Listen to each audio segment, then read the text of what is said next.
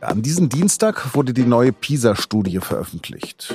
nachdem die Leistungen der deutschen Schüler und Schülerinnen in den vergangenen Jahren eigentlich stetig besser geworden sind, haben sie sich diesmal wieder verschlechtert. Über die neue Bildungsstudie der Neunklässler spreche ich mit Susanne Klein, die sich bei der SZ um Bildungsthemen kümmert. Sie hören auf den Punkt. Mein Name ist Lars Langenau und los geht es nach der Werbung. Skandinavisches Design Innovative Technologie und wahre Handwerkskunst. Dafür steht die neue Heimlautsprecherserie Citation von Harman Kardon. Die smarten und kabellosen Lautsprecher schaffen magische Klangmomente in jedem Raum. Den PISA-Test gibt es seit der Jahrtausendwende. Alle drei Jahre erhalten seither 15-jährige Schüler in 80 Ländern Aufgaben, die testen sollen, wie gut sie in Lesen, Mathematik und den Naturwissenschaften sind. Damit sollen die Bildungssysteme der OECD-Mitgliedstaaten vergleichbar werden und natürlich Lehren gezogen werden. 2001, also vor 18 Jahren, da hat es in Deutschland den sogenannten PISA-Schock gegeben. Damals haben die deutschen Schüler im internationalen Vergleich bei weitem nicht so gut abgeschnitten, wie man bis dahin gedacht hatte. Deutschland war nur an einem Punkt ganz weit vorne, in der Bildungsungerechtigkeit. In keinem anderen Land war die Schulleistung so eng an die soziale Herkunft gekoppelt wie hierzulande. 2001 hat es bedeutet, dass die deutschen Schülerinnen und Schüler nur im unteren Mittelfeld waren, weit hinter Ländern wie Finnland, Kanada, Neuseeland oder Südkorea. Der Schock war in mancherlei Hinsicht heilsam. Seither wurden die Testergebnisse stetig besser. Aber jetzt stagnieren die Fortschritte wohl wieder. Die aktuellen Testergebnisse kommentiert Bundesbildungsministerin Anja Karliczek so. Dass wir Durchschnitt oder leicht über dem Durchschnitt liegen, das kann nicht unser Anspruch sein. Wir brauchen einen Aufbruch in der Bildungspolitik und Mittelmaß, selbst gehobenes Mittelmaß kann für ein Land wie Deutschland ohne nennenswerte Rohstoffe nicht der Anspruch sein. Mittelmaß kann nicht unser Anspruch sein, sagt Karliczek also. Wie diese Ergebnisse einzuordnen sind, darüber habe ich mit meiner Kollegin Susanne Klein gesprochen, die sich in die aktuelle Studie vertieft hatte. Neue PISA-Studie. Wieder Klatsche für Deutschland. Deutschland so schlecht wie lange nicht. Deutschland Schüler wieder schlechter. Mittelmäßiges PISA-Zeugnis für Deutschland. Deutschland beim neuen PISA-Test im oberen Mittelfeld. Deutsche Schüler sind laut PISA-Studie überdurchschnittlich gut. Susanne, das sind die Schlagzeilen der Online-Ausgaben großer deutscher Tageszeitungen. Jetzt bin ich aber verwirrt. Was ist denn nun richtig? Ja, das ist typisch PISA, sag ich mal. Da kann man sich nämlich raussuchen, was man gerne hätte. Es stimmt alles. Äh, nehmen wir mal die letzte Frage. Deutsche Schüler sind laut PISA-Studie überdurchschnittlich gut. Das stimmt, weil der OECD-Durchschnitt unterhalb von Deutschland liegt. Deutschland äh, so schlecht wie lange nicht. Das stimmt auch, weil die Schüler beispielsweise beim Lesen, was ja diesmal Schwerpunkt war, wieder auf dem Niveau von 2009 angelangt sind. Warum sie trotzdem noch überdurchschnittlich gut sind, äh, liegt daran, dass der OECD-Durchschnitt nicht stabil geblieben ist, sondern gesunken ist. Das ist natürlich eine richtig schöne Kosmetik für die Ergebnisse. Machen wir es mal konkret. Ich habe zwei Töchter, 11 und 14. Die sind beide auf dem Gymnasium, können wunderbar lesen, aber in Mathe und Naturwissenschaften sind sie Pfeifen. Da sind sie genauso wie ihre Eltern, die Geisteswissenschaftler sind. Wie wichtig ist die Herkunft der Kinder? Das ist natürlich eine irreführende Frage, weil PISA ja eher den sozioökonomischen Status der Eltern erfragt, nicht so sehr ihre geistigen Interessen. Aber ich steige mal drauf ein. Wenn Eltern sich stark für, sagen wir mal, Belletristik, Politik oder Marketing interessieren, prägt das natürlich die Kinder. Wärst du Mathematiker geworden, hättest du deinen Töchtern vermutlich von klein an vermittelt, dass Zahlen spannend sind. Zumindest hoffe ich, dass du das getan hättest. Da du in Mathe aber eine Pfeife warst, wie du sagst, wirst du ihnen selbst, wenn du das gar nicht willst, vermutlich eine negative oder zumindest keine positive Einstellung vermittelt haben. Ja, aber nochmal konkret, ist Chancengleichheit jetzt eine Illusion? Völlige Chancengleichheit ist vermutlich eine Illusion. Jedenfalls spricht dafür die PISA-Studie, denn man sieht in allen Teilnehmerländern Unterschiede bei den Schülerleistungen, die von den Eltern, also vom Status des Elternhauses abhängen.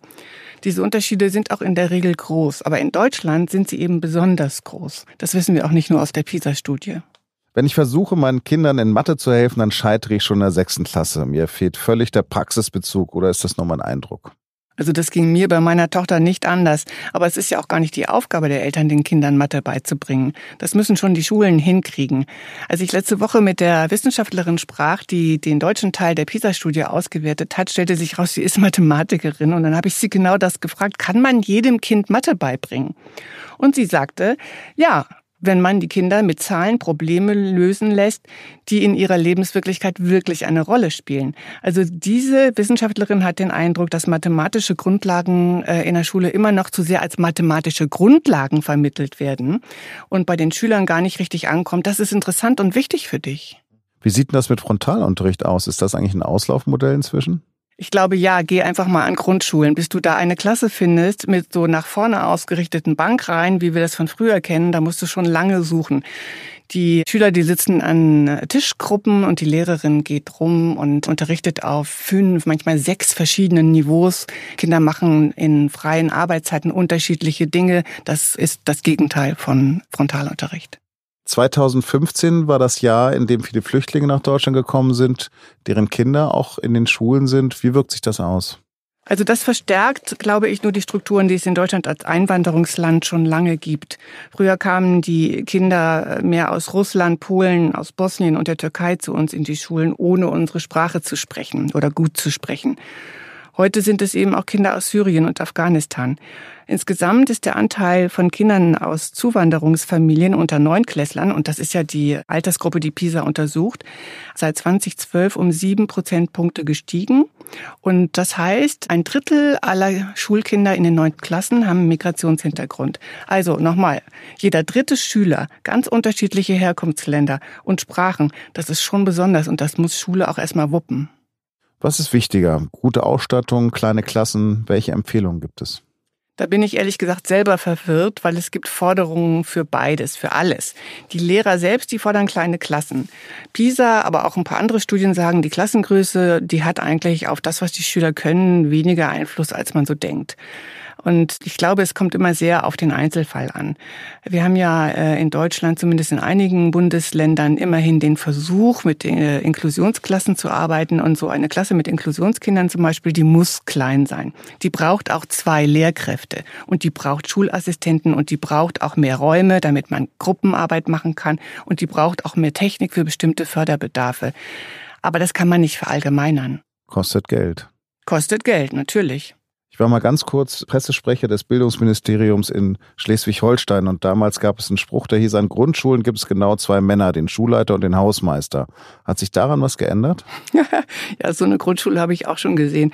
Ich kenne nur die Zahl, wie es im Durchschnitt ist. Äh, es gibt im Moment in Grundschulen zwölf Prozent männliche Lehrkräfte. Und das war auch schon mal mehr. Und das müsste natürlich auch wieder mehr werden. Aber wir haben Lehrermangel. Wo sollen wir die denn herholen? Die Frage, die dahinter steckt, ist, dass Jungen in dieser Studie nicht besonders gut abschneiden. Man könnte es positiv formulieren und sagen, äh, bei den Naturwissenschaften liegen die Mädchen und die Jungen endlich auf Augenhöhe. Und wenn man genau hinguckt, dann sieht man, dass es nur deshalb so ist, weil die Jungs schlechter geworden sind. Ich weiß nicht genau, ob sich das ändern würde, wenn man jetzt an den Grundschulen mehr männliche Lehrkräfte hat. Das wäre, glaube ich, wirklich spekulativ. Ganz zum Schluss nochmal deine Einschätzung dazu, wenn du ein Adjektiv benutzen würdest. Was würdest du zu dieser PISA-Studie sagen? Verwirrend. Verwirrend. Danke, Susanne. Und jetzt noch Nachrichten. Am 23. August dieses Jahres wurde am helllichten Tag ein 40-jähriger Mann im Berliner Tiergarten erschossen. Er war Tschetschene mit georgischem Pass. Sein Tod ist bislang aber ein Rätsel geblieben. Nach Informationen von SZ, NDR und WDR will noch diese Woche die Bundesanwaltschaft das Verfahren übernehmen. Und zwar wegen eines möglichen Geheimdiensthintergrunds. Die Ermittler gehen inzwischen davon aus, dass der russische Staat den Mord in Auftrag gegeben hat oder dass staatliche Stellen der tschetschenischen Teilrepublik dies getan haben. Donald Trump hat Emmanuel Macron scharf kritisiert. Macron hatte vor kurzem gesagt, dass die NATO hirntot sei. Das hat der US-Präsident vor einem Treffen der NATO-Länder in London als sehr gefährlich bezeichnet und als sehr, sehr böse gegenüber den anderen Bündnispartnern. Niemand brauche die NATO mehr als Frankreich, fügte er hinzu. Allerdings könne er sich vorstellen, dass Frankreich aus der NATO ausschere. Was Trump damit genau gemeint hat, hat er nicht näher erläutert. Kennen Sie noch diesen Hit?